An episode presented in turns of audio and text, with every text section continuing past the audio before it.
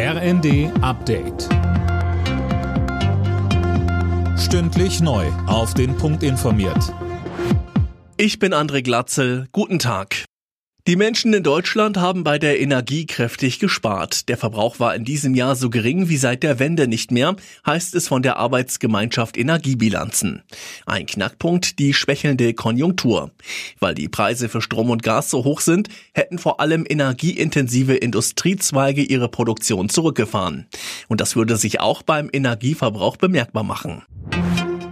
Lange gab's Streit in der Ampel, jetzt hat das Bundeskabinett den Haushalt für das kommende Jahr auf den Weg gebracht. Einzelheiten von Fabian Hoffmann. Um das Milliardenloch zu stopfen, sollen einige Ressorts mit deutlich weniger Geld auskommen, darunter das Verkehrs- und das Verteidigungsministerium. Einige Punkte sind nach wie vor umstritten, wie der Wegfall der Subventionen für Landwirte. Nächsten Monat soll der Haushaltsentwurf in den Bundestag. Außerdem hat das Kabinett eine Reform des Postgesetzes beschlossen. Die Zustellung von Briefen kann künftig länger dauern. Statt wie bislang einen Werktag kann sich die Post dann drei Tage Zeit lassen.